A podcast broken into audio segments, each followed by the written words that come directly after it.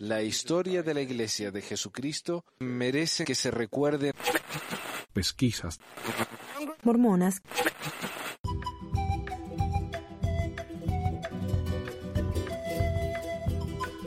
Hola a todos, bienvenidos al episodio 218 del 7 de julio de 2019 de Pesquisas Mormonas.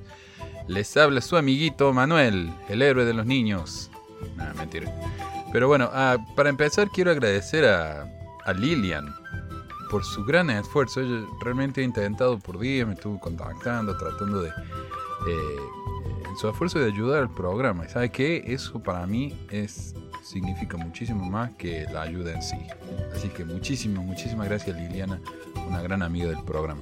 Y a todos los que nos están apoyando, hey, son lo mejor que hay. Pero ¿saben qué? Hoy tenemos noticias. Un estudio científico afirma que los homofóbicos o los homófobos rechazan su propia orientación. Esto no es una noticia nueva, pero me la envió recientemente un oyente y me pareció interesantísimo. Más que nada porque esto es algo que todos hemos sospechado. Cuando alguien está tan en contra de los homosexuales, de los LGBT, tiene que haber algo ahí, ¿no? ¿Por qué tan en contra? ¿Por qué no se preocupan por sí mismos? ¿Por qué tienen que estar tan enfocados en lo que hace esta otra gente? Tiene que haber algo ahí. Esto es del diario eleconomista.es.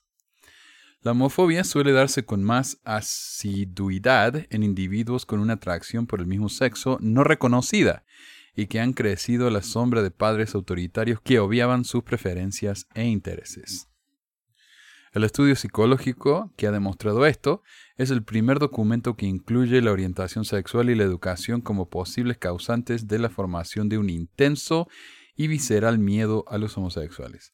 Además, abarca también las represalias contra sí mismos por las actitudes homofóbicas. Claro, como ellos odian, eh, ven el odio contra los homosexuales, tienen que unirse al grupo. Ah, yo también los odio, no me ataquen, yo soy de, ustedes, no de ellos. Como si yo, yo soy de Ribo y veo un hincha de boca que viene a donde estoy yo, de repente me hago de boca, así de golpe, ¿no? Sí. Además, saber que también los represalias, las acciones discriminatorias con una hostilidad implícita hacia los gays y la adopción de políticas anti-gays. El estudio llevado a cabo por un equipo formado por investigadores de la Universidad de Rochester, Rochester, de la Universidad de Essex, Inglaterra y de la Universidad de California en Santa Bárbara, será publicado por el periódico de la personalidad y social y psicología social. Esto fue en el 2012, ¿no? Así que este artículo ya fue publicado y ha sido citado en montones de artículos y libros de psicología. Cuando estaba buscando yo este artículo encontré un montón de referencias. O sea, es, un artículo bien establecido en el ambiente de la psicología.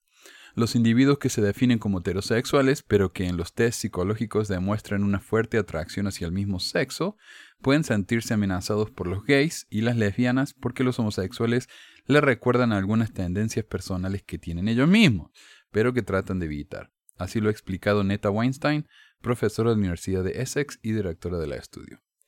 En algunos casos, hemos encontrado personas que están en guerra consigo mismos y que tratan de ocultar a todo costa este conflicto al exterior, añade Richard Ryan, coautor del estudio y profesor de psicología en la Universidad de Rochester. Cuatro experimentos independientes. El documento final incluye cuatro experimentos por separado, llevados a cabo en Estados Unidos y Alemania y con un campo de experimento de 160 estudiantes universitarios. Los descubrimientos proporcionaron una nueva evidencia que apoya la teoría de que el miedo, la ansiedad y la aversión que algunos homosexuales sienten hacia gays y lesbianas pueden crecer por la misma represión de los deseos sexuales. El resultado también apoya la teoría moderna, propuesta por Ryan y Edward Deci de la Universidad de Rochester, que conecta directamente la actitud de los padres y la poca aceptación personal. Estos acontecimientos podrían ayudar a explicar las dinámicas personales que se encuentran detrás de los crímenes motivados por el odio contra gays y lesbianas. La cobertura mediática sobre los crímenes contra los gays deja ver un claro sentimiento de miedo que perciben los atacantes. La investigación también arroja algo de luz sobre los perfiles de los casos donde las figuras anti-gays se encuentran atrapadas en un bucle lleno de actividades con personas del mismo sexo. Los autores han descrito que esta dinámica del conflicto interior puede verse reflejado en ejemplos como Ted Haggard un pastor evangélico que se oponía al matrimonio homosexual, pero que paradójicamente se había envuelto en un escándalo gay en 2006. Mi mamá, mi mamá era gran fan de Ted Haggard. Y saben que esto del miedo yo lo veo, porque acá ahora que está el, mes del, del Pride, del orgullo, de LGBT en Estados Unidos, acá en Ogden es en agosto, calorón pero julio, junio, julio por lo general es cuando se hacen todos los desfiles de, del orgullo y todo eso. Y ahí es donde uno ve, empieza a ver más ataques, porque cuando los, los eh, LGBT dicen acá estamos, no nos vamos a esconder, ahí es cuando los más homófobos se ponen en la defensiva y empiezan a atacar. Y uno nunca los ve solo. Uno no ve a, un, a una persona atacando a, a homosexuales. No, siempre van en barrita, en grupos, ¿no? Y, y, nunca solos. Y si están solos, por ejemplo, yo escuché el caso de, de un muchacho que, que vive acá en Salt Lake, estaba ahí en el Harmons del City Creek, y mientras estaba comprando él con sus amigos, que son todos gays, se nota que son gays, eh, y viene uno y, dice así como por debajo, ¿no? Maricones. En inglés. Y, y salió salió derecho, pasó largo. No, no paró, no los enfrentó, no, simplemente dijo algo así despacito y se fue. Y eso obviamente es cobardía, ¿no? Entonces, hay un miedo, hay un cierto nivel de miedo ahí. Víctimas de sí mismos. Continuamente nos reímos y hacemos bromas sobre la hipocresía social, pero en realidad estas personas son víctimas de la represión y de sentimientos totalmente exagerados, afirma Ryan. La homofobia no es algo de lo que reírse, algunas veces trae consigo trágicas consecuencias. Consecuencia del tipo de educación. A través de una serie de cuestionarios, los participantes informaban qué tipo de educación eh, parental habían recibido, si autoritaria o democrática. Se les preguntó también a los estudiantes si se sentían identificados con afirmaciones como me siento controlado y presionado de alguna manera y me siento libre de ser como soy. Para calcular el nivel de homofobia en una casa, los sujetos respondían con frases como Sería incómodo para mi madre saber que está sola con una lesbiana, o mi padre evita a las personas homosexuales siempre que es posible. Además, los participantes que se jactaban de ser más heterosexuales que nadie, en las pruebas de reacción han demostrado más hostilidad contra los gays. La incongruencia entre las tendencias implícitas y explícitas de la orientación sexual predice una gran variedad de comportamientos homofóbicos. Estos incluyen el autorrechazo, actitudes anti-gays, decisiones discriminatorias, así como la búsqueda de castigos sociales contra los homosexuales. Este estudio refleja que si te notas teniendo este tipo de reacciones viscerales, deberías preguntarte a ti mismo, ¿por qué? afirma Ryan. Estas emociones intensas suelen ser una llamada de atención del propio reflejo personal. No bauticen tanto, dice Ballard. Andrés en Facebook me compartió la siguiente noticia. Dice, presidente Ballard, los misioneros no deberían invitar a las personas a ser bautizadas sin sentir el espíritu. Y esto apareció en The Church News, en la sala de prensa la que era la sala de prensa mormona. Los misioneros deben reconocer el espíritu y enseñar por el espíritu más que cualquier otro momento de nuestra historia, dijo el presidente Russell M. Ballard durante el seminario para los nuevos presidentes de misión el 24 de junio.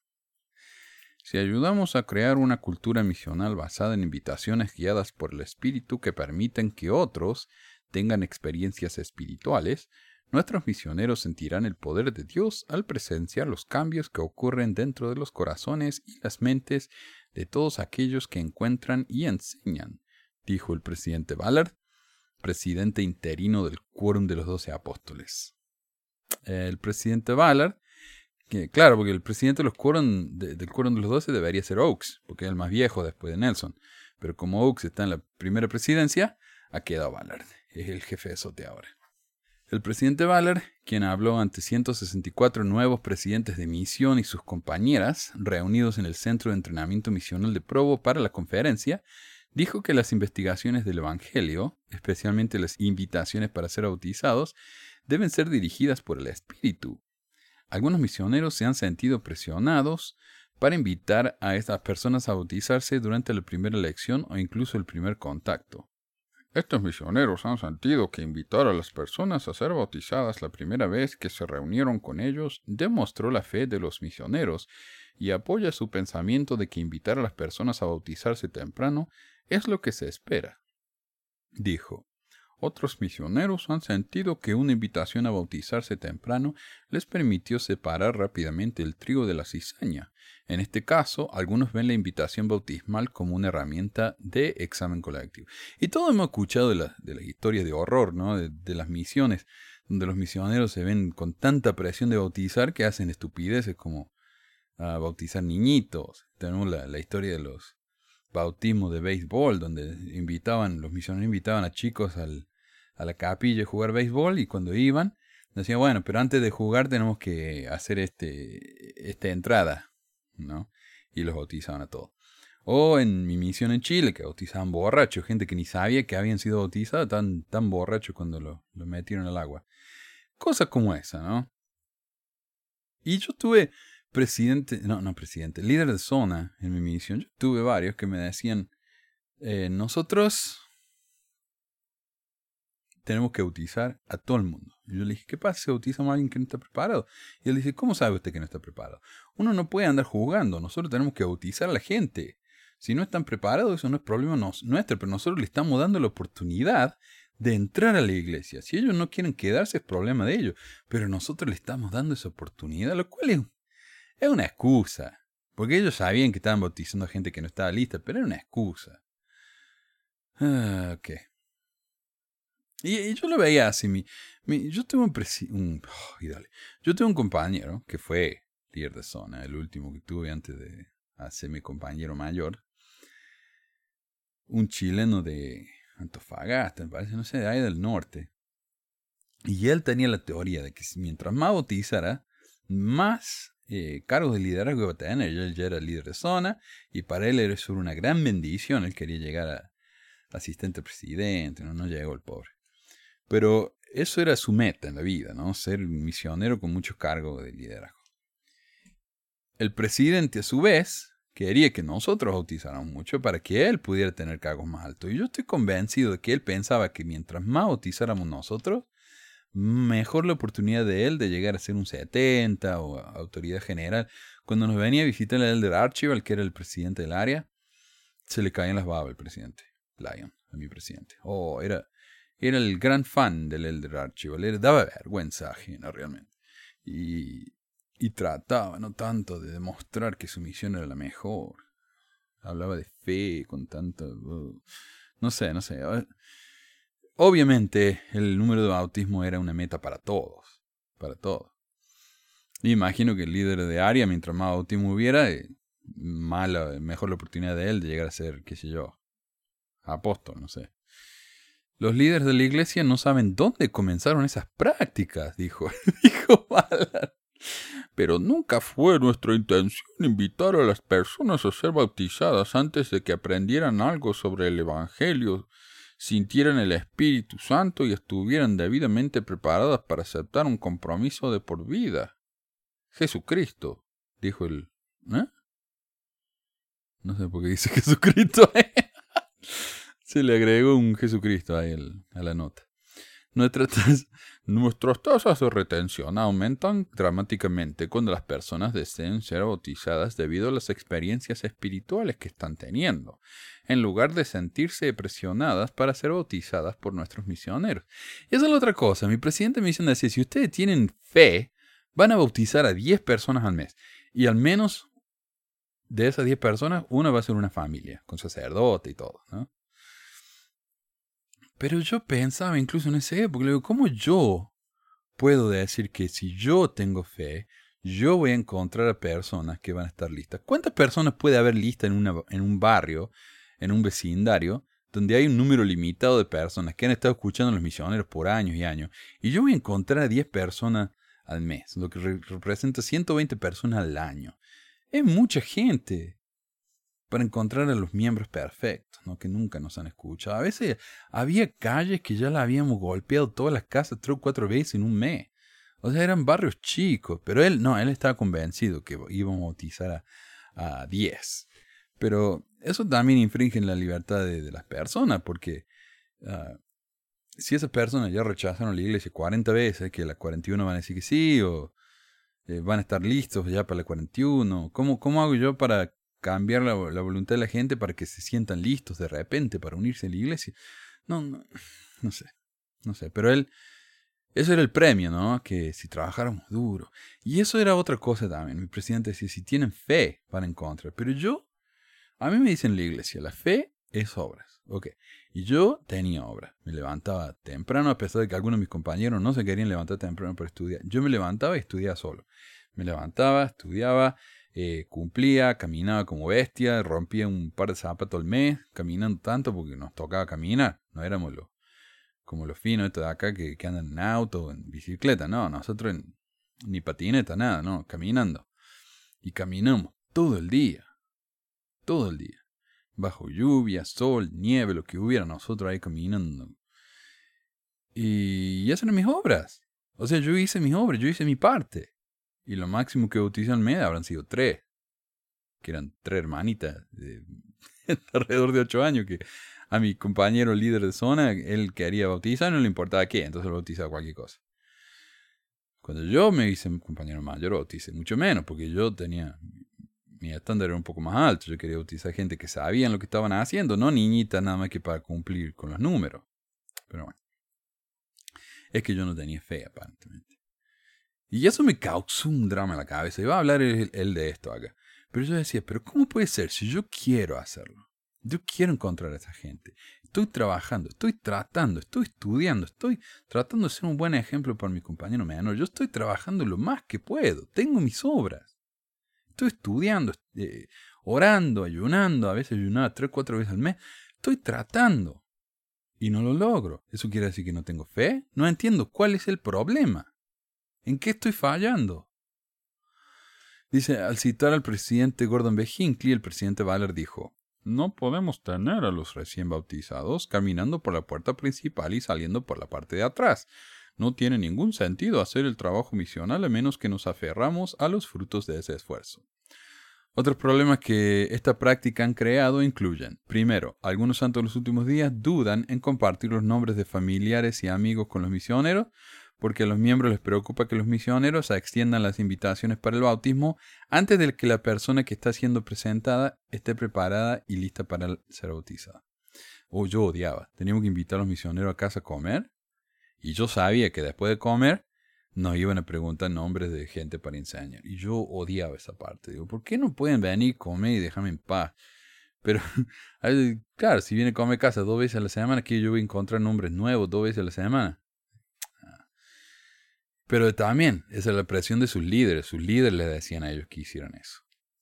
A mí mi presidente no, nos decía eso. Sí, dejábamos un mensaje, una oración, pero allá en Córdoba, los misioneros por un tiempo, nombre, nombre, nombre, nombre.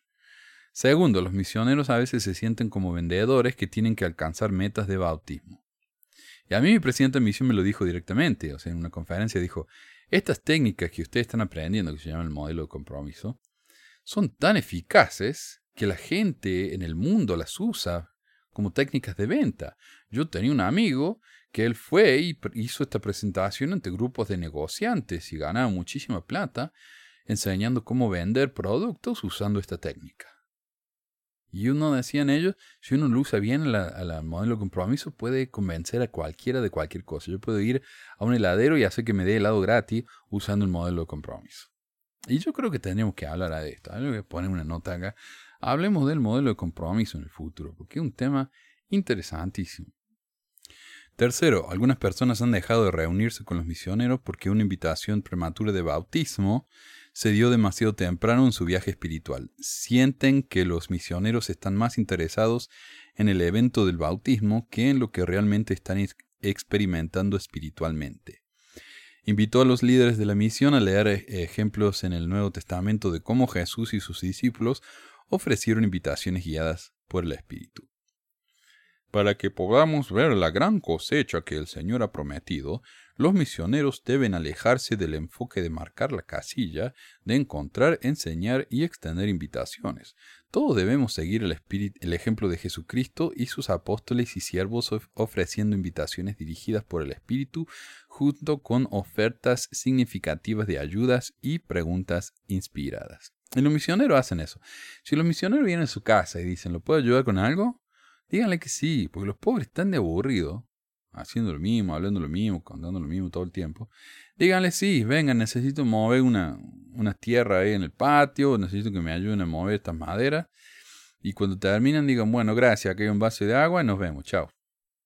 listo.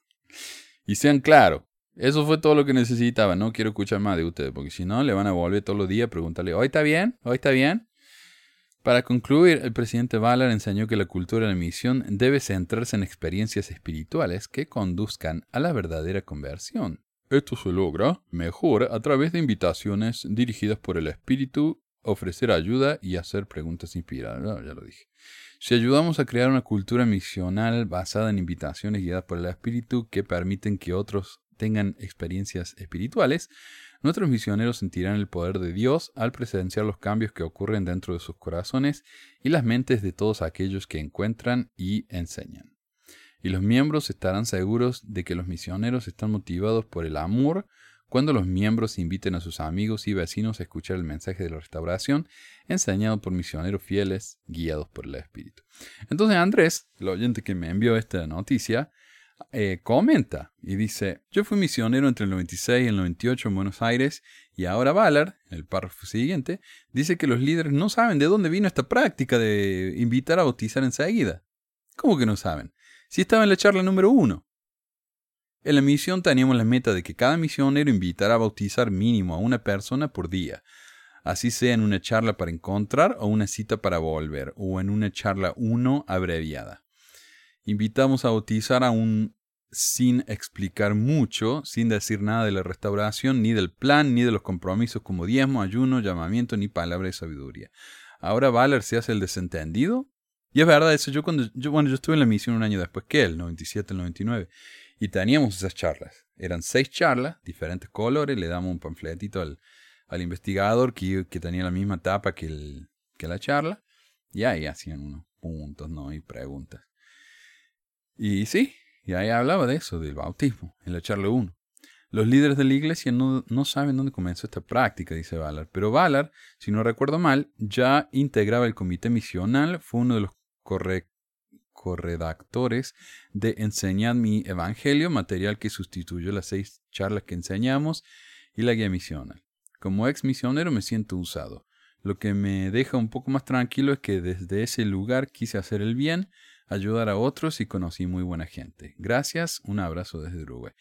Y Andrés me comparte una página de la charla 1, como le digo que usábamos en mi época. Antes del manual Predicar mi Evangelio usábamos eso y había que memorizárselas.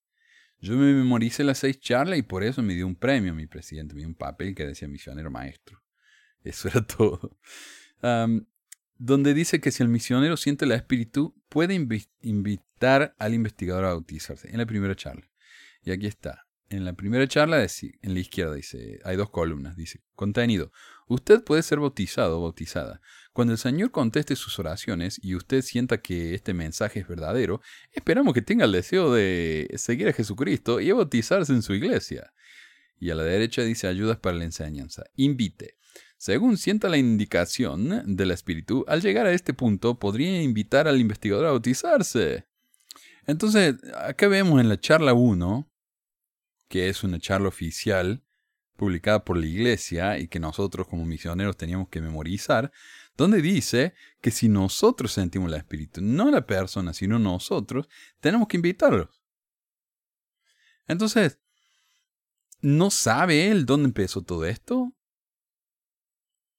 Tal vez eh, empezó en el énfasis estúpido que se hace en los números de bautismo durante la conferencia, tal vez en la mención constante de cuánto crece la iglesia y cuántos miembros nuevos hay cada vez que les ponen una cámara al frente, y este no sabe dónde empezó todo eso.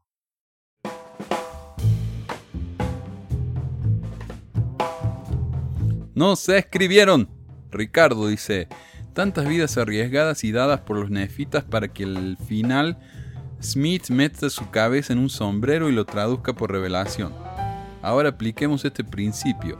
Tanto dinero invertido para comprar los papiros fúnebres egipcios para que al final, después de que la ciencia se pronunció, solo sea un medio por el cual se inspiró y tuvo revelación. Ja, ja, ja. Y la verdad, eso nos dice la iglesia. José necesitaba el instrumento el instrumento. Decían, no, la plancha fue traducido de la plancha, palabra por palabra. Y después cuando eso no encajó, dicen, no, bueno, fue como un instrumento que él usó. ¿no? Que se le aparecían las imágenes en la cabeza. Entonces imaginen si al pobre Moroni, Mormón, ¿cuál fue el último Moroni? Le dicen que él tuvo que llevar las planchas de allá del sur de Chile hasta Nueva York. No se deciden dónde fue, ¿no? Todo esto. Pero puede haber sido, tuvo que caminar con 50 kilos de plancha de oro bueno, el, José, José Smith corrió con esas planchas, así que quién sabe, y se peleó con dos. Pero el pobre Moroni vino de allá del sur, de Chile, no sé, Guatemala, ¿dónde habrá estado? Caminó hasta Nueva York con las planchas para que Dios le diera una revelación a José. Pobre. ¿Sabes el, el, el, enojo que le va a dar al pobre Moroni? No le cuente a nadie, por favor. Alguien me escribió y dice, ¿se podría considerar a José Smith como un republicano de la actualidad? Y yo dije, no sé si republicano, me parece que sería algo más parecido a un, a un libertarian. Y me dice, ¿algún tipo de anarquista? Y yo ahí tuve que empezar a investigar, porque la verdad que no, mm, no, no es republicano, no es demócrata y no sé si es libertarian, pero mira, la política moderna estadounidense es bastante diferente a la política histórica del país. Por ejemplo, el Partido Demócrata solía ser el partido de los racistas, cuyos miembros eran típicamente miembros del Ku Klux Klan, mientras que Lincoln, un republicano, fue el que pasó la proclamación de emancipación liberando a los esclavos negros en el sur del país. Hoy es básicamente al revés. Los demócratas son los que más tratan de proteger los derechos de las minorías étnicas, mientras que los republicanos son los que ponen a bebés latinos en jaulas porque se atreven a entrar al país con sus padres para pedir asilo político. Un tercer movimiento político más o menos importante es el de los libertarians, o como libertarinos, no sé, eh, quienes son liberales en temas sociales y económicos, lo cual es básicamente un anarquismo mm, muy ligeramente regulado. Los republicanos, por el otro lado, son conservadores en temas sociales, pero liberales en temas económicos, el llamado laissez-faire, laissez-faire y los demócratas son liberales en temas sociales, pero conservadores en temas económicos. De lo que no estoy al tanto es de un grupo político que sea conservador en temas sociales y económicos. Pero José, de acuerdo con las doctrinas políticas modernas, no encajaría con ninguno de los partidos existentes. No encajaría con los republicanos porque promovió un sistema económico más bien parecido al comunismo. Estaba muy abierto a las relaciones extramatrimoniales y, si creemos a John Bennett, su consejero de la primera presidencia, muy dispuesto a abortar a los bebés de sus amantes. No concordaría tampoco con los demócratas, porque su plan para liberar a los esclavos de descendencia africana era pagar a sus dueños, para liberarlos, y enviarlos de nuevo a África, porque la convivencia entre las razas era imposible, según su propia evaluación. Los demócratas modernos animan y promueven el multiculturalismo, Así que esta propuesta de José sería considerada anatema. Lo que José era en realidad es un teócrata. Ahora una teocracia es la forma de gobierno donde los administradores estatales coinciden con los líderes de la religión dominante y las políticas de gobierno son idénticas o están muy influidas por los principios de la religión dominante. Generalmente, el gobierno afirma mandar en nombre de la divinidad, tal como especifica la religión local. En el caso de Smith, él siempre fue el alcalde de las ciudades donde residió con sus santos y sus leyes siempre estaban basadas en lo que Dios supuestamente le decía. Si José quería abrir un banco, el Señor lo había mandado y era su voluntad. Por lo tanto, nadie podía discutir con eso. Si quería construirse una mansión, era la voluntad de Dios y los miembros tenían que construírsela sin queja. Si le picaba el bicho del militarismo, el señor quería una milicia y los miembros tenían que bajar la cabeza y decir sí.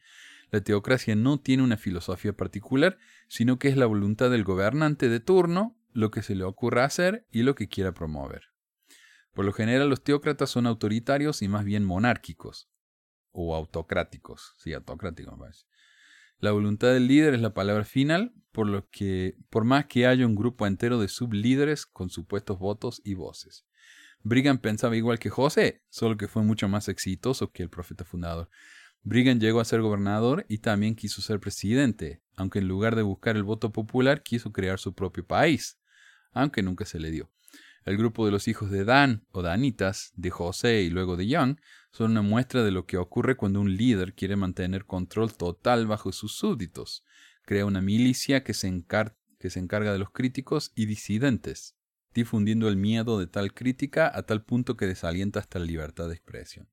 Así que no, José no sería un republicano basado en sus filosofías de su época, aunque si viviera hoy en día, no me sorprendería que se adaptaría a las plataformas y filosofías del Partido Conservador, lo mismo que lo ha hecho la inmensa mayoría de sus miembros.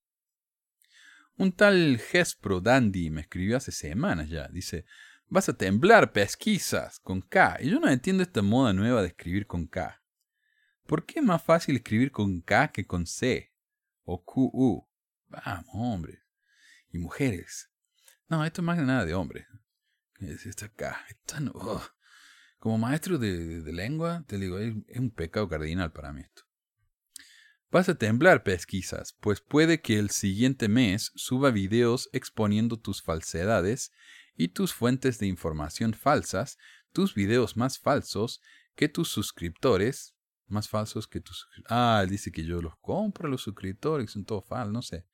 Serán expuestos a borbotones, temblarás y se te caerán los pantalones.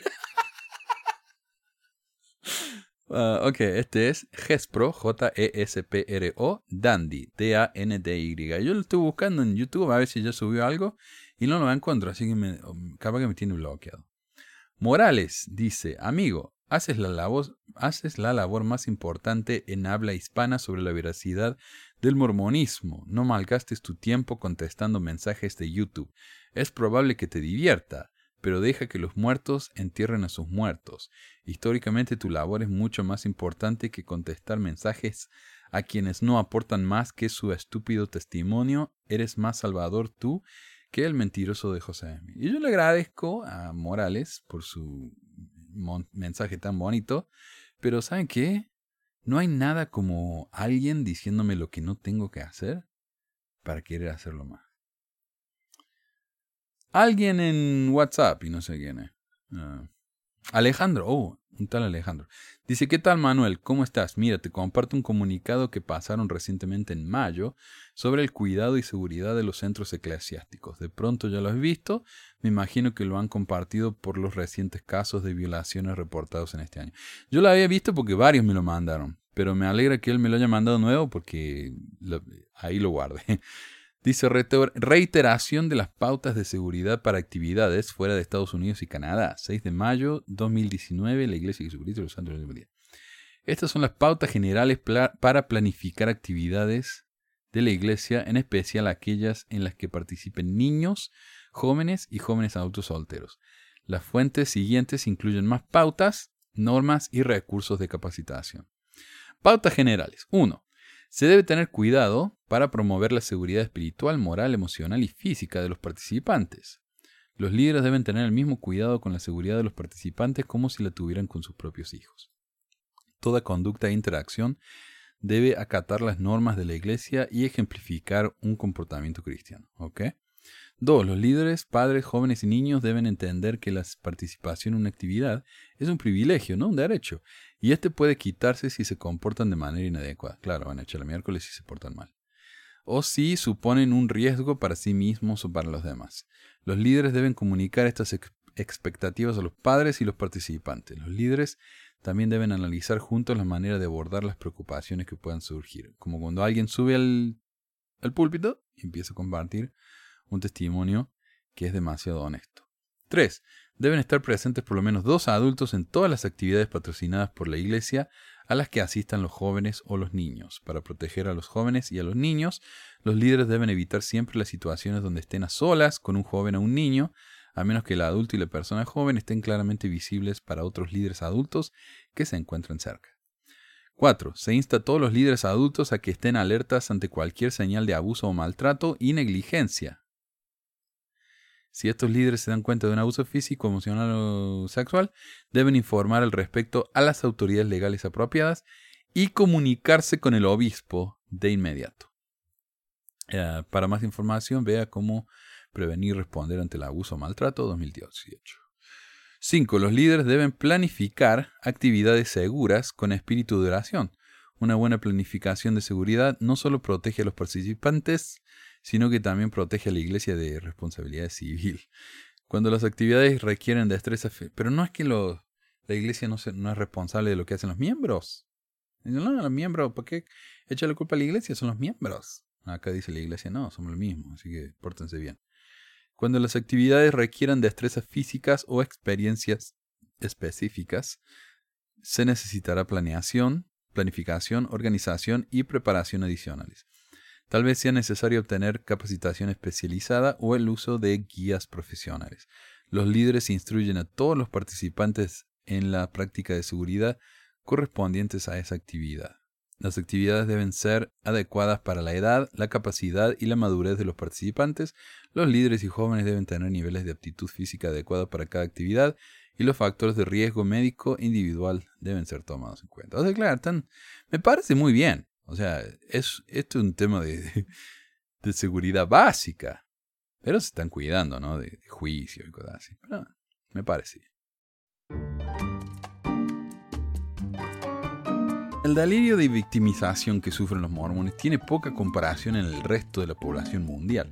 Una vez, como me citan casi a diario en comentarios en YouTube, José Smith predijo que su nombre iba a ser usado para bien y para mal.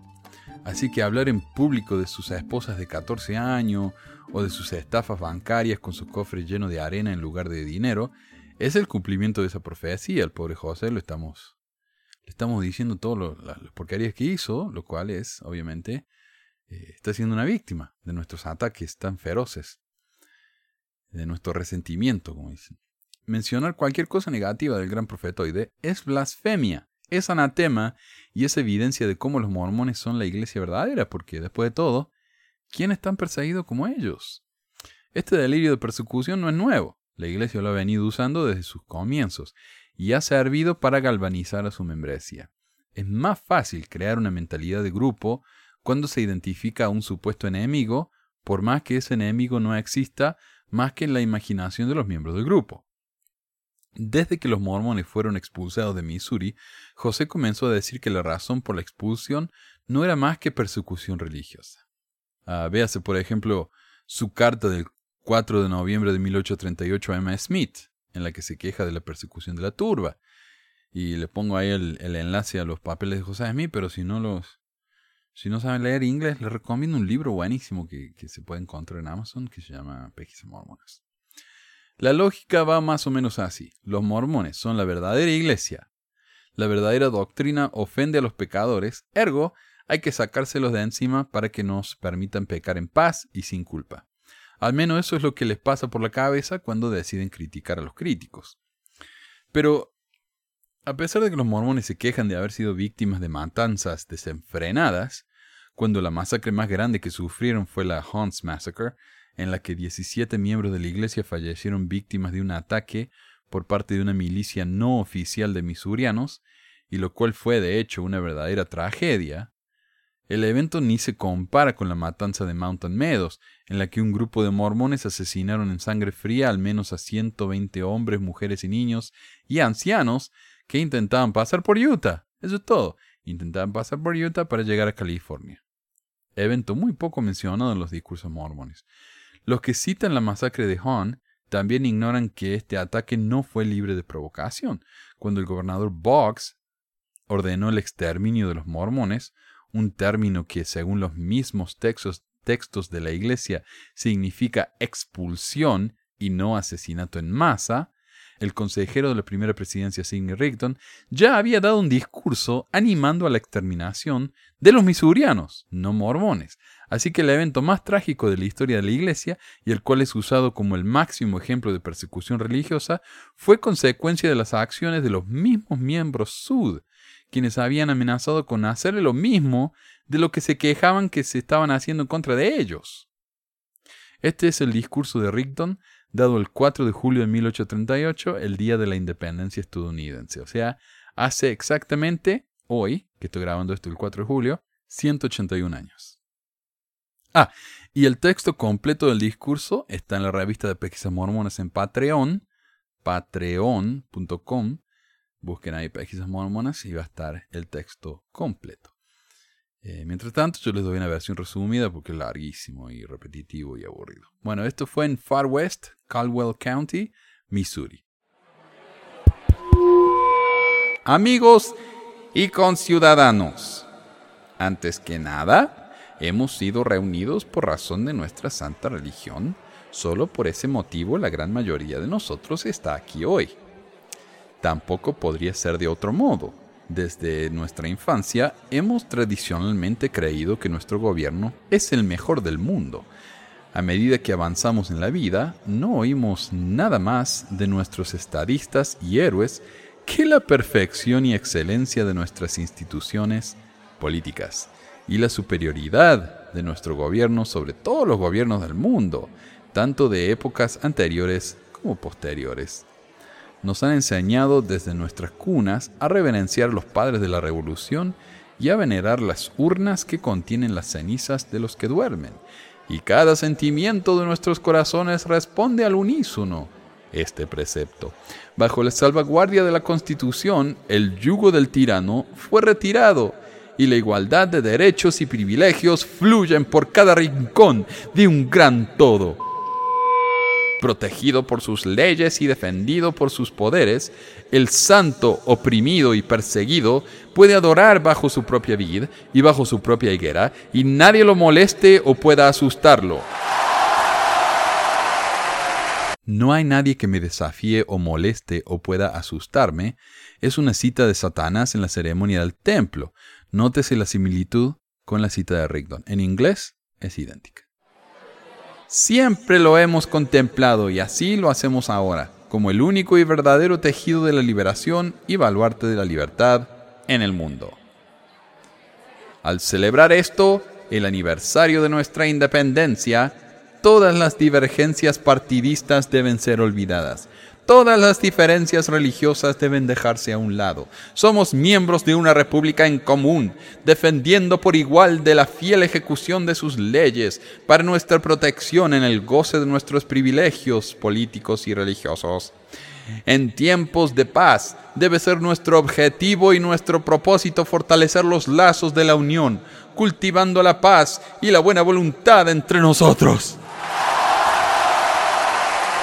y en tiempos de guerra enfrentarnos con nuestros enemigos espada en mano y defender nuestros derechos a expensas de la vida.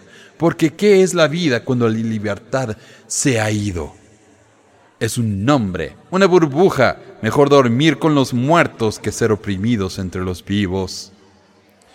Los padres de nuestra nación Debemos seguir su ejemplo y sacrificar nuestras fortunas, nuestras vidas y nuestros sagrados privilegios como hijos y sucesores suyos para mantener inviolable lo que obtuvieron mediante su riqueza y su sangre.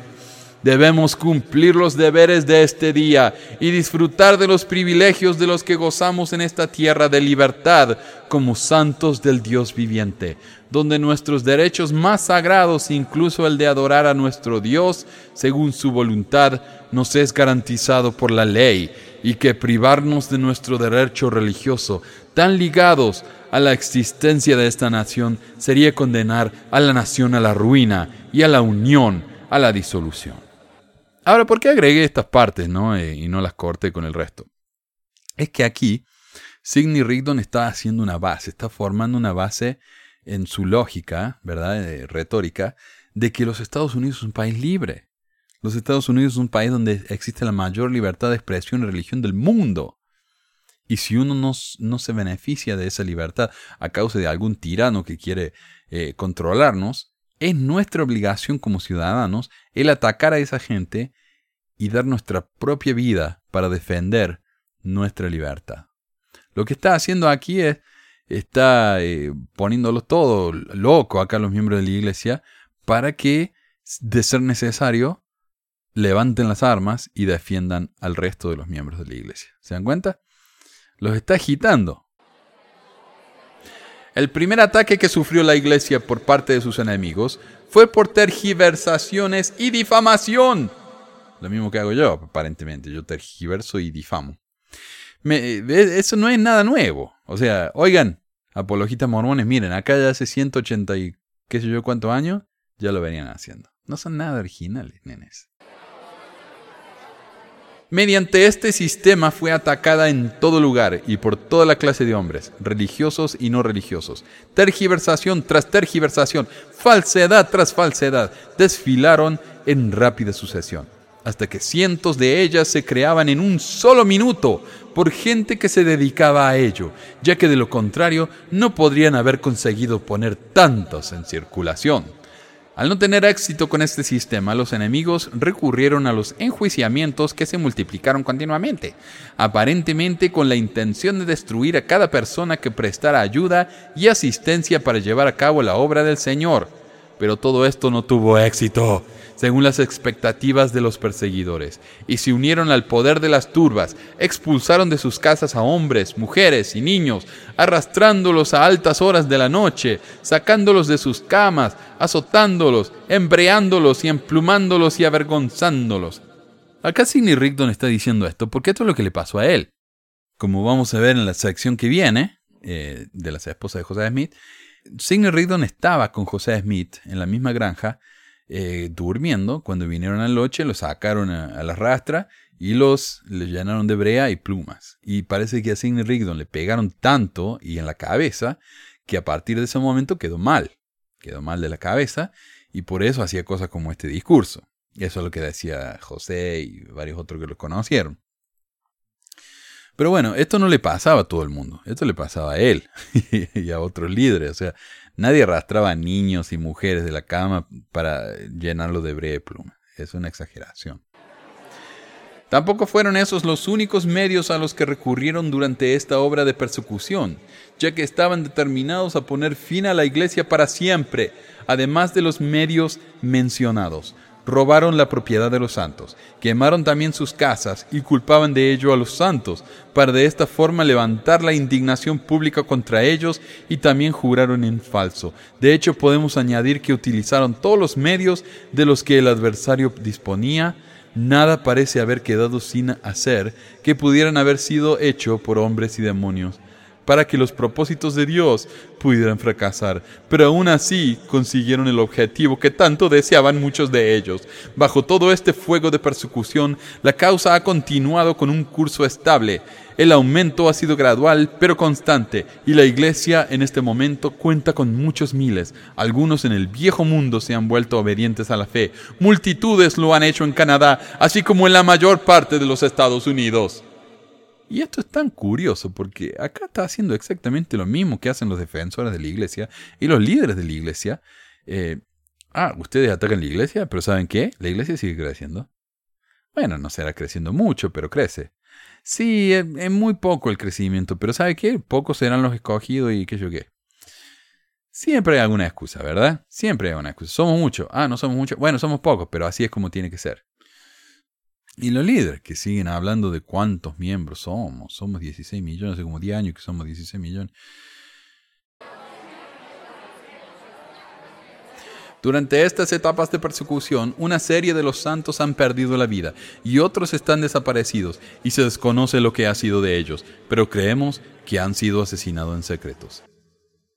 Y esto es algo que se los acusaban los mormones, que cuando alguien durante la época de Brigham más que nada durante la época de Brigham pero también antes, que cuando los mormones se, hacían desafectos, se decepcionaban con la iglesia y se querían ir, no los dejaban, desaparecían. Los líderes de la iglesia no los dejaban. Pero a pesar de toda esta violencia, podemos decir como lo hizo Pablo a los Corintios, nos vemos tribulados en todo, pero no abatidos, perplejos, pero no desesperados, perseguidos, pero no abandonados, derribados, pero no destruidos. Hasta el momento hemos soportado esa gran lucha de aflicción y hemos guardado la fe.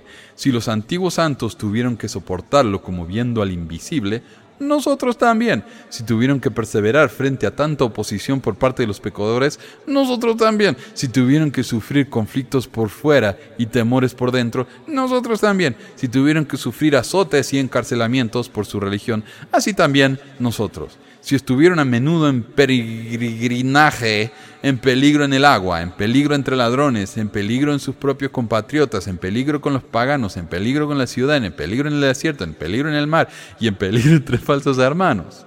Si sufrieron cansancio y dolor entre alertas, y sufrieron de hambre y sed, con frecuentes ayunos y de frío y desnudez, nosotros también.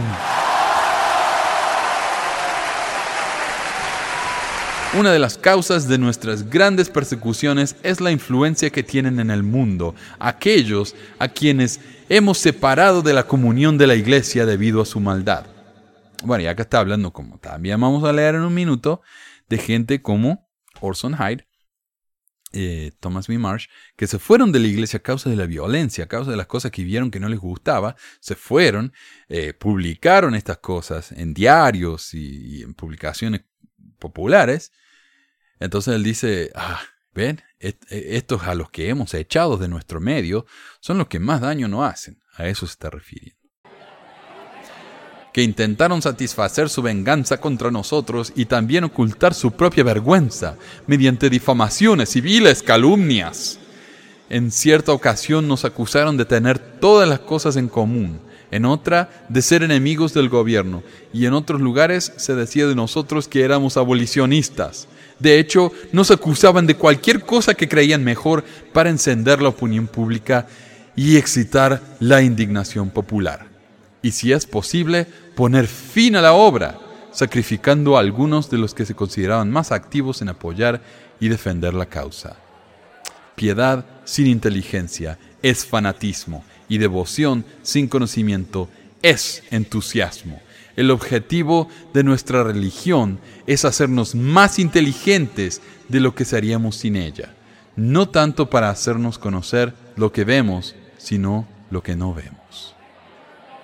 Conociendo pues los terrores del Señor, advertimos a nuestros semejantes, no solo por preceptos, sino también por medio del ejemplo, dejando nuestros antiguos hogares, a los cuales estábamos atados mediante los más fuertes lazos y sacrificando la mayor parte de nuestras posesiones terrenales, muchos de nosotros en tiempos pasados fuimos ricos. Pero por causa de Jesús y por mandato de nuestro Dios nos hemos vuelto pobres, porque Él, Cristo, se hizo pobre por causa de nosotros. De igual manera, seguimos su ejemplo y nos volvemos pobres por Él. Me gusta acá que dice, nosotros teníamos mucha plata. Eh, estamos podridos en plata. Pero ¿sabe qué? Nosotros elegimos ser pobres. Sí, elegimos ser pobres, por eso que somos pobres no es porque no podamos disfrutar de los honores y las adulaciones del mundo, en caso de que lo deseásemos, sino que voluntariamente lo hemos ofrecido en sacrificio, así como también la riqueza del mundo para tener un fundamento más duradero. Y por eso es que a José no le interesaban los olores, o los olores tampoco, los honores del mundo, que él andaba ahí en Nabú, encima de su caballo, vestido de, de militar, ¿no? Con todas sus sus medallas y su estupidez que él mismo se, se dio, porque él era el, el líder político, así civil, así como religioso. Es por esto que hemos recogido el despojo de nuestros bienes, nuestras mejillas han sido dadas a los que hieren, y nuestras cabezas a los que arrancan nuestro cabello. No solo hemos presentado la otra mejilla cuando nos golpeaban en la primera, sino que lo hemos hecho una y otra vez hasta que nos hemos cansado de ser golpeados y de ser pisoteados. Hemos soportado al mundo con bondad, hemos sufrido su abuso sin causa, con paciencia y lo hemos tolerado sin resentimiento hasta el día de hoy. Y aún así su violencia y sus persecuciones no cesan. Pero desde este día a esta hora no las sufriremos más Ponemos a Dios y a todos los santos ángeles por testigos este día, de que advertimos a todos los hombres en el nombre de Jesucristo que no vengan en contra nuestra nunca más, porque a partir de esta hora no lo soportaremos más. Nuestros derechos no serán pisoteados impunemente nunca más. El hombre o el conjunto de hombres que lo intente lo hará a expensa de su propia vida Y en cuanto a la turba que venga sobre nosotros a molestarnos, habrá entre nosotros y ellos una guerra de exterminio, porque los perseguiremos hasta que se derrame la última gota de su sangre, o bien tendrán que exterminarnos. Porque llevaremos la sede de la guerra a sus propias casas y a sus propias familias, una y otra parte serán totalmente destruidas. Recordad esto, pues, todos los hombres. Nunca seremos los agresores, no infringiremos los derechos de ningún pueblo, sino que defenderemos lo nuestro hasta la muerte. Reclamamos nuestros propios derechos y estamos dispuestos a que todos los demás disfruten de los suyos. Ningún hombre será libre de entrar en nuestras calles, de amenazarnos con turbas, porque si lo hace, pagará por ello antes de salir del lugar. Y tampoco estará en libertad para vilipendiar y calumniar a ninguno de nosotros, porque no habrá más sufrimiento en este lugar. Acá está la directa amenaza contra la gente. Los vamos a matar a todos. Ahora, imagínense si ustedes ven a un grupo de, qué sé yo, de refugiados. Entra un grupo de refugiados, se, establecen acá en la ciudad y son más que los que éramos acá antes.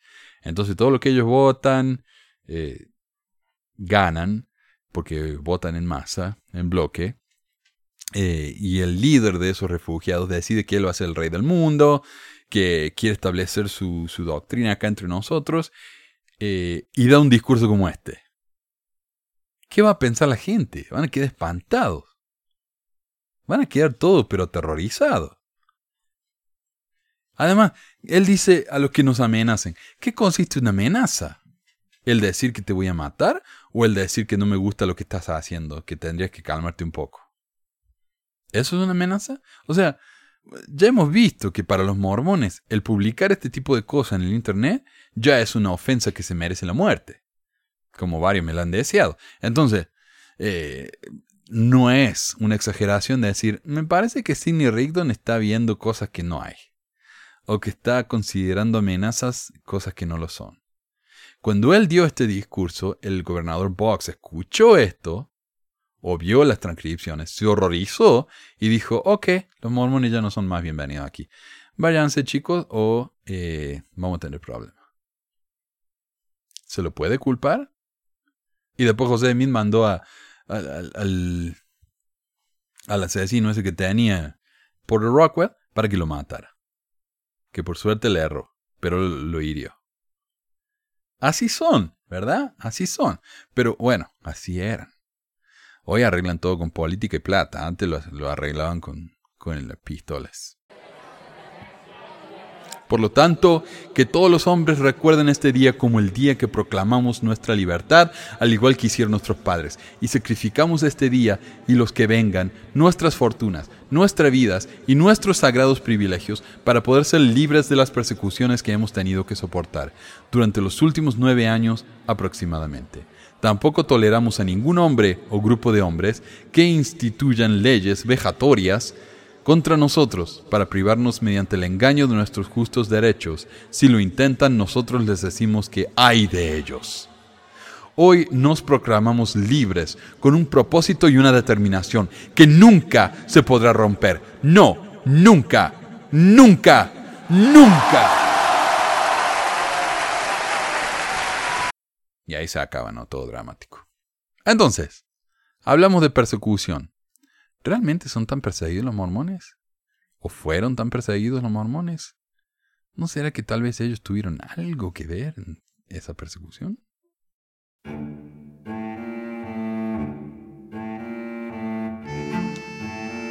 La última sección de hoy es una que les prometí. Vamos a hablar acerca de otra esposa olvidada de José Smith.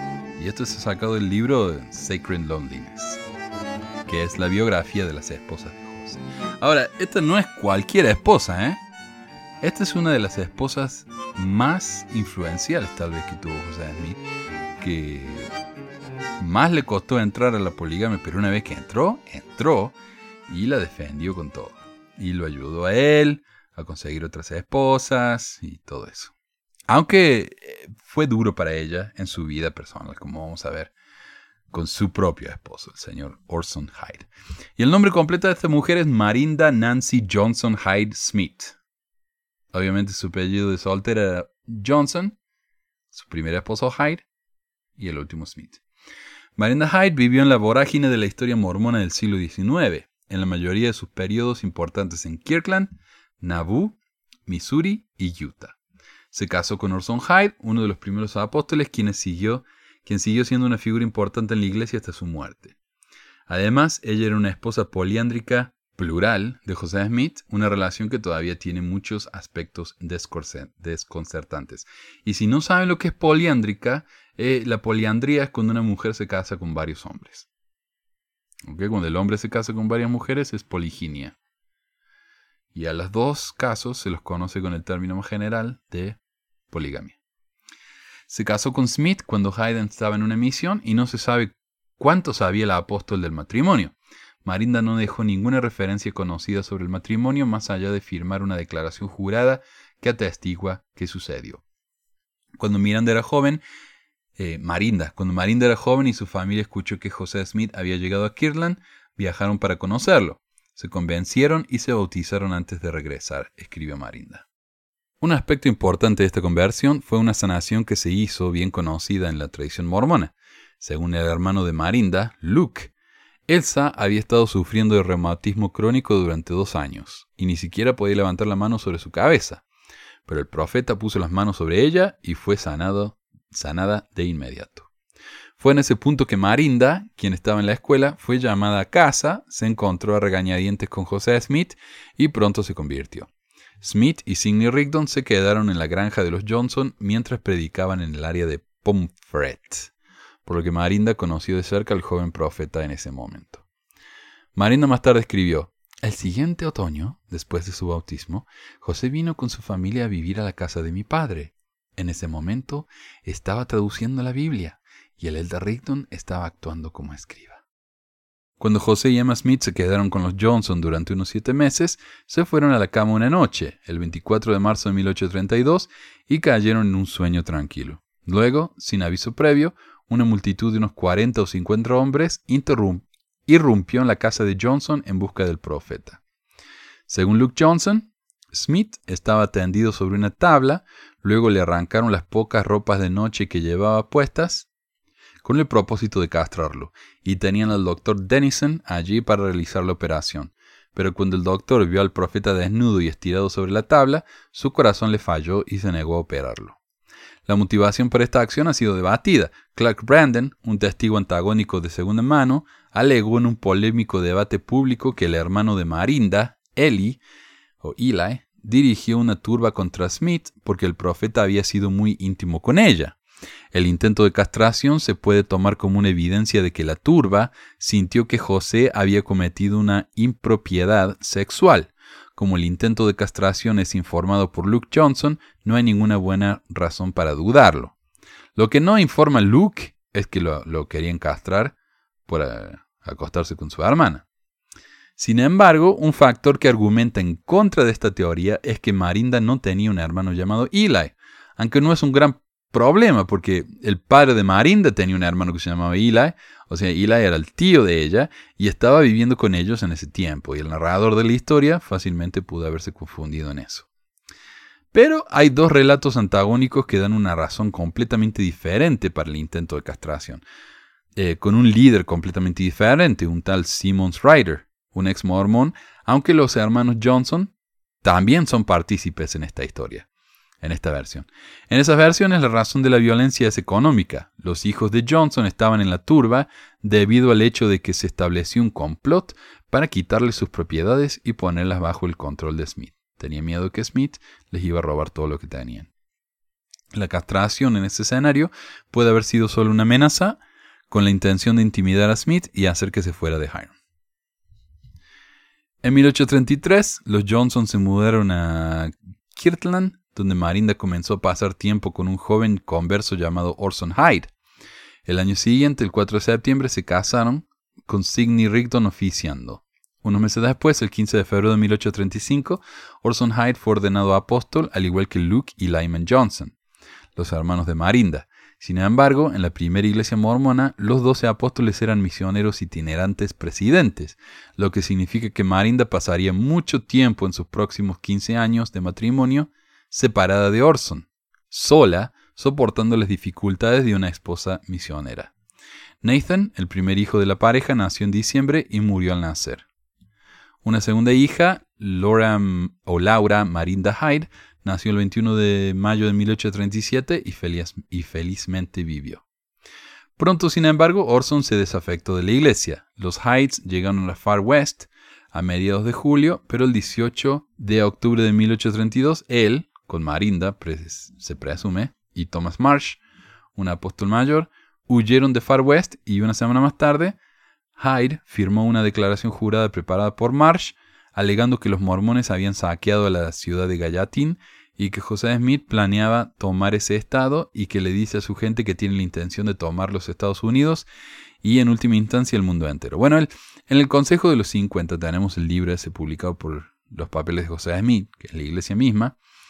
Ahí dice que José Smith se proclamó a sí mismo rey del mundo.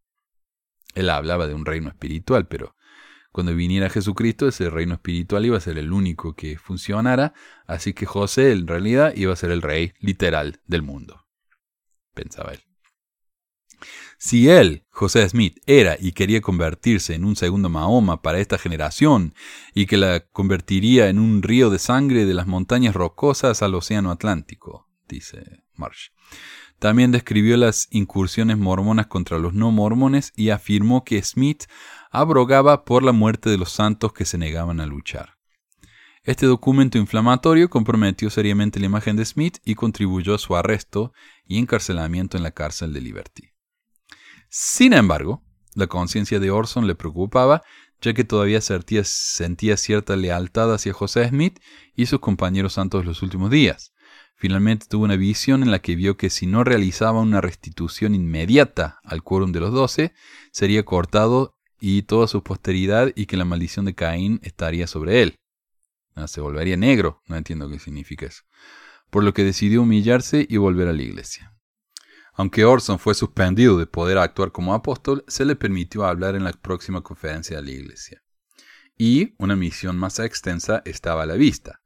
Como él mismo escribió el 6 de abril de 1840. Me nombraron junto con el elder James E. Page. Oh, John. John E. Page para ir a una misión a Jerusalén. Sin embargo, Marinda fue dejada sola con dos niños pequeños durante esta larga misión en el extranjero. Como sucede a menudo, hay, hay, un notable contraste entre el misionero autoridad general varón que se distingue en una misión importante, aunque difícil, bien recordada por la historia, mientras que la esposa, ignorada por la historia, sufre dificultades en su hogar.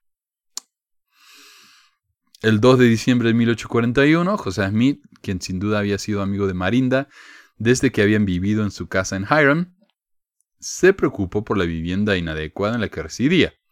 En consecuencia recibió la siguiente revelación, la cual nunca ha sido canonizada. Cuando José quería algo, no le pedía, no, así nomás, no, recibió una revelación. Como decía, eh, estoy enojada con mi esposa y digo, eh, nene, decirle a tu mamá que me pase la sal. Así era José con su gente, decía, Ah, odio, así. Eh, José, decirle a mi gente que le haga una casa a esta mujer, por favor. en la medida que me ha pedido que conozca mi voluntad con respecto a mi sierva Nancy Marinda Hyde, he aquí que es mi voluntad que sea preparado para ella un lugar mejor que donde vive ahora. Ve y dile a mi sirviente Ebenezer Robinson y a mi sierva, a su esposa, que abran sus puertas y la lleven a ella y a sus hijas a su casa, y cuiden de ellos fielmente y con amabilidad hasta que mi siervo Orson Hyde regrese a su misión.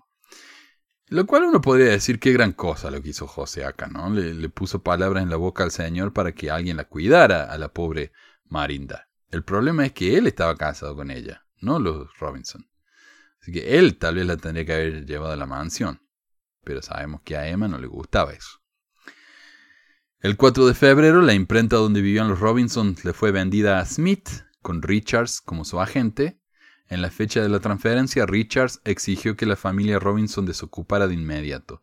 Y dice la historia que cuando se fueron los Robinson, cerró todas las, tapó las ventanas con madera y clavos, salió afuera, tiró tres tiros al aire y se metió en la casa, como diciendo, acá no molesten.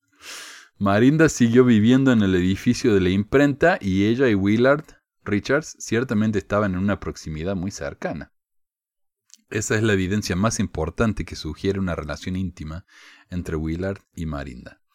Pero la evidencia existente permite ver que Willard Richards y Marinda Heights vivían juntos, tal vez, pero no como marido y mujer y en diferentes habitaciones, aunque salían a cenas juntos siempre.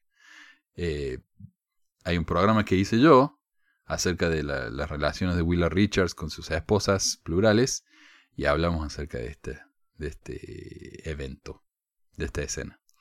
El 17 de marzo de 1842, en la primera reunión de la Sociedad de Socorro en el nombre de Marinda se presentó como miembro. En algún momento del mes siguiente se casó con José Smith, como lo indica una lista de matrimonios en el diario de Smith. Abril 1942, Marinda Johnson con José Smith. Ella tenía 27 años en ese momento, él tenía 36. Como estaba aparentemente enamorada de Orson Hyde, la poliandria debió haber sido enormemente difícil para ella. Según John Bennett, Smith usó a Marinda como intermediaria en su intento de atraer a Nancy Rigdon, de 19 años. La señorita Rigdon respondió, Nunca lo haré. Luego ella salió de la casa y regresó a su hogar. Dice Bennett. Nancy se mantuvo firme y cuando le contó su padre Sidney acerca de la experiencia, se abrió una brecha firme entre él y José. Menos de un mes después, el 7 de diciembre de 1842, Orson regresó a Nauvoo de su misión de tres años. La, presidencia de, la presencia de dos esposos, uno de los cuales probablemente no sabía del otro, debía haber sido una situación incómoda y dolorosa para Marinda, al menos al principio. Smith había introducido a Orson a los principios generales de la poligamia en febrero o marzo de 1843, cuando el apóstol se casó con su primera esposa plural. Las dos esposas que Hyde tomó en 1843 pueden haber estado conectadas con el matrimonio de Smith con Marinda, ya que en muchos casos los primeros esposos, o sea Orson Hyde, se casaron con otras mujeres después de que sus esposas fueron selladas poliándricamente con los líderes del sumo sacerdote. Un desastre. Este era un... oh. Supónganse que esto no era algo sexual, ¿verdad? Que era solamente una cuestión de, re- de relaciones eternas y qué sé yo qué. Ah, pero no era eterna porque ella se había casado con José Smith, pero después ella se selló con Orson, después se selló con José, como vamos a ver. ¿Se imaginan ustedes ver a su esposa sellada con otro tipo? Por más que sea algo simbólico, no, no sé, a mí me daría pesadilla esto. Horrible. O sea, ¿y cuál es el punto? Este hombre era un apóstol, me van a decir a mí que él no era lo suficientemente bueno como para sellarse con esta mujer y darle el reino celestial y qué sé yo. ¡Qué desastre! Oh, pero era para ayudar a las viudas, dicen. Teóricamente, el segundo marido puede haber alentado al primer marido, o sea, José a Hyde, a tomar otras esposas para compensar la pérdida de la primera esposa, para ayudarles a iniciar sus propios reinos eternos. Y Smith permitió que el primer marido, continuara viviendo con la primera esposa. Claro, porque si no las tenía que mantener, y eso a nadie le gusta. El 11 de... eh, Esa no es una de las partes divertidas de esta casa, ¿o no? Mantener, mantenerlas, pagar el alquiler de la casa y qué sé yo qué. Los pañales. El 11 de abril, Marinda y José aparentemente repitieron su ceremonia de matrimonio. Al menos esta es la fecha que Marinda dio más tarde para su matrimonio con el profeta. Si concluimos que solo hubo una ceremonia, es preferible el registro contemporáneo en el diario de José Smith.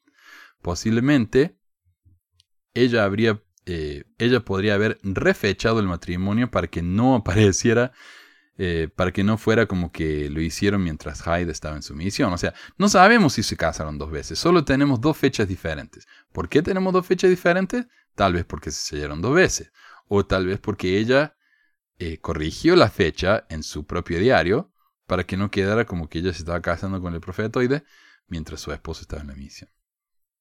La declaración jurada de Marinda informa que Brigham Young realizó el sellamiento eh, de mayo de 1843 y que Elisa y Emily Partridge fueron testigos. Y esas dos eran también esposas de José Smith. Y esas son las que vivieron en la mansión de Nauvoo. a las que eh, Emma no le gustó ni medio y las echó a, la calle. Después de que las escuchó con José, tras puertas cerradas. No le gustó nada de eso. Después del regreso de Hyde de Pensilvania, de Palestina, los mormones agradecidos le construyeron una casa en Nauvoo que todavía está de pie. Las dos esposas plurales de Hyde aparentemente todavía vivían en esta casa. Pronto Marinda estaba nuevamente embarazada. En agosto se habría en- entristecido con la noticia de la muerte de su padre en Kirtland el 30 de julio. Luego Orson se fue a una breve misión apostólica a los estados del este el 17 de agosto, cuando Marinda tenía aproximadamente siete meses de embarazo. ¿Se imaginan? Orson volvió el 2 de noviembre, una semana después, el 9 de noviembre, nació Orson Washington Hyde, pero murió dos semanas después. Cuando la pareja finalmente asistió al templo, y por razones desconocidas, Marinda fue sellada con Orson Hyde, no con Smith, por tiempo y eternidad, el 11 de enero de 1846. O sea, es- ella está sellada con dos hombres, porque el segundo sellamiento no anula el primero, ¿no? Pero parece que ese era el concepto en esa época. No, si te sellas con Pedrito, el, tu sellamiento con Pablito se, se anula. Este es un matrimonio extremadamente anómalo, ya que ninguna otra esposa poliándrica de Smith fue sellada a su primer marido por toda la eternidad. ¿Cuál sería el punto? Orson fue sellado a Marta y Mary Ann al mismo tiempo. Quizás Orson convenció a Marinda para que lo eligiera él en lugar de a Smith como compañero eterno. El 23 de enero nació el quinto hijo de Marinda, Frank Henry Hyde. Después de un viaje a través de Iowa, del que no hay ningún registro, llegaron a Council Bluffs el 17 de junio. Marinda se había unido a este círculo de mujeres de élite que se reunían con frecuencia, hablaban en lenguas, profetizaban, se consolaban mutuamente. Pronto Orson fue asignado a una misión en Inglaterra y él, John Taylor, Parley P. Pratt partieron el 31 de julio. Marinda se quedó viviendo en una tienda de campaña, en una carpa, con los nenitos que tenía, que ya eran como tres.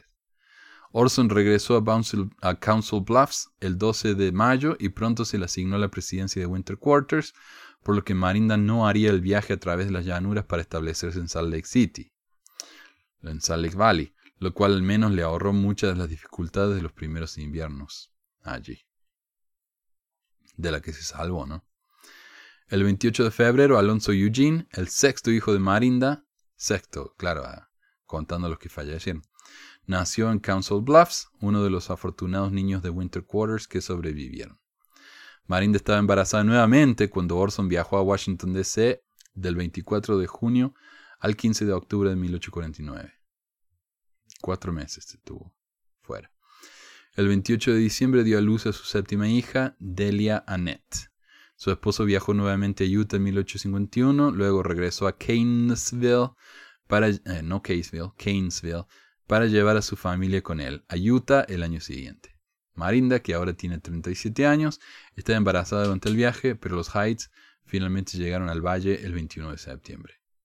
Hubo otros cambios en la familia ese año. Orson se casó con otra esposa, Charlotte Quinlan, una mujer de 50 años sin hijos. Por otro lado, Martha Browett había dejado a la apóstol en Canesville para establecerse como costurera, costurera por su propia cuenta. Orson trabajó como empresario en Salt Lake y pronto construyó una casa cómoda para sus esposas, justo al norte de la manzana del templo. El 10 de noviembre nació uh, Heber John Hyde, el octavo hijo de Marinda. Lamentablemente, Heber eh, John murió casi exactamente un año después, el 11 de noviembre de 1853. El 10 de junio de 1854, la novena hija de Marinda, Mary Lavina Hyde, nació en Salt Lake City, pero desafortunadamente, al igual que el hijo anterior, murió aproximadamente un año después. Aunque Marinda todavía estaba teniendo hijos en 1854, ese año vio a su segunda hija, Emily Matilda, casarse con George Chase y Marinda entró en el periodo de abuela en su vida. Orson seguía viajando en misiones por todas partes. El 12 de diciembre, su primera nieta, Emily Marinda Chase, nació de Emily y George en Salt Lake City. Al año siguiente, el 30 de mayo de 1856, la primera hija de Marinda, Laura, se casó con Aurelius Minor. En 1857, Orson amplió su familia una vez más, casándose con Anne Eliza Vickers, de 16 años. Claro, ya a los 32 ya eran abuela. ¿Qué querés? Ese mismo año se casó con Ellen Winters, de 16 años. O sea, dos de 16. ¿Quién se separaría de él en dos años? Orson tenía 52 años en ese momento. Marinda 45. El 31 de julio, Marinda volvió a casarse con José Smith por toda la eternidad. Ahora ustedes explíquenme eso. ¿Qué onda con esto? Se casó con José, después se casó con Orson y ahora se casó de nuevo con José. O sea que para mí que el sellamiento no es como es ahora, sino que el sellamiento, cuando uno se sellaba con otra persona, el primer sellamiento se anulaba. Porque si no, ¿para qué sellarse con José otra vez? ¿Y por qué hacerlo? O sea, uno solo puede adivinar los factores psicológicos que la llevaron a cambiar de opinión y elegir a José sobre Orson como su compañero eterno. Aún así, el 23 de abril de 1858, Marinda dio a luz a su décima y última hija de Hyde, Sina Virginia. Eh, no, no era Sina Huntington, que era otra de las esposas de José y una de las mujeres de la mayor élite de, Utah. Marinda y su marido, cada vez más polígamo, continuaron eh, separándose. Él fue enviado a encabezar el importante asentamiento del condado de St. Pete en 1860, mientras que Marinda se quedó en Salt Lake. A su regreso de Nevada, tomó otra esposa y fue designado para presidir el condado de St. Pete. La casa de Marinda ya no era su morada principal. Orson, a los 58 años, siguió casándose, incluyendo a Julia Reinhardt, de 21, en el verano de 1863. Al verano siguiente agregó a Elizabeth Josephine Gallier, de 22 años, y un año después se casó con Sofía Margaret Lyon, de 18 años. En 1870, cuando Marinda tenía 55 años, ocurrió el último acto en el drama de su relación con Orson. Se divorciaron formalmente después de 34 años de matrimonio. Se desconocen las razones exactas del divorcio, pero parece que Orson estaba prestando la mayor parte de su atención a sus esposas más jóvenes en ese momento. El trabajo caritativo de Marinda continuó y estuvo muy activa trabajando para su grupo local de la Sociedad de Socorro hasta su muerte. Que era una mujer que trabajaba muchísimo por su comunidad y para ayudar a la gente. Su madre, Elsa, murió el 18 de julio de 1870 en Council Bluffs a los 89 años, y el 28 de noviembre de 1878, Orson Hyde murió en el condado de St. Pete, Utah. El 21 de marzo de 1886, 16 años después de su mamá, Ellen Mar Whitney escribió en su diario, escuché que la hermana Marinda Hyde se está muriendo. Tres días después, el día 24, falleció a la edad de 70 años y fue enterrada junto a su hermano Luke en el cementerio de Salt Lake. Alder escribiendo en Woman's Exponent, proporciona un epitafio personal. Ella fue un noble ejemplo de las gracias cristianas. Cuando su familia o amigos estaban en problemas, ella pronunciaba palabras de consuelo, de paciencia y alegría. Decir que la extrañaremos expresa muy débilmente los profundos sentimientos de lamento que ha causado su muerte. Y eso es todo por hoy. Gracias a todos por escuchar el programa de Pesquisas Mormonas. Los invito a que se contacten con nosotros. Tenemos un grupo de Facebook que es para ex Es un apoyo, grupo de apoyo de ex mormones. Si ustedes son mormones fieles o nunca han sido mormones, eh, tal vez este no sea el grupo para ustedes. Tal vez lo mejor sería visitar nuestra página. Si quieren pueden escribirme en WhatsApp. Mi número es 1, número de Estados Unidos. 435-554-8751. Pueden mandarme ahí mensajes de, voz por Google Voice o por WhatsApp. Pueden escribirme en Facebook, pueden escribirme eh, por email a manuel.pexamormona.com y todas esas fantasticidades. Gracias a todos de nuevo por escuchar el programa y hasta la próxima. Adiós.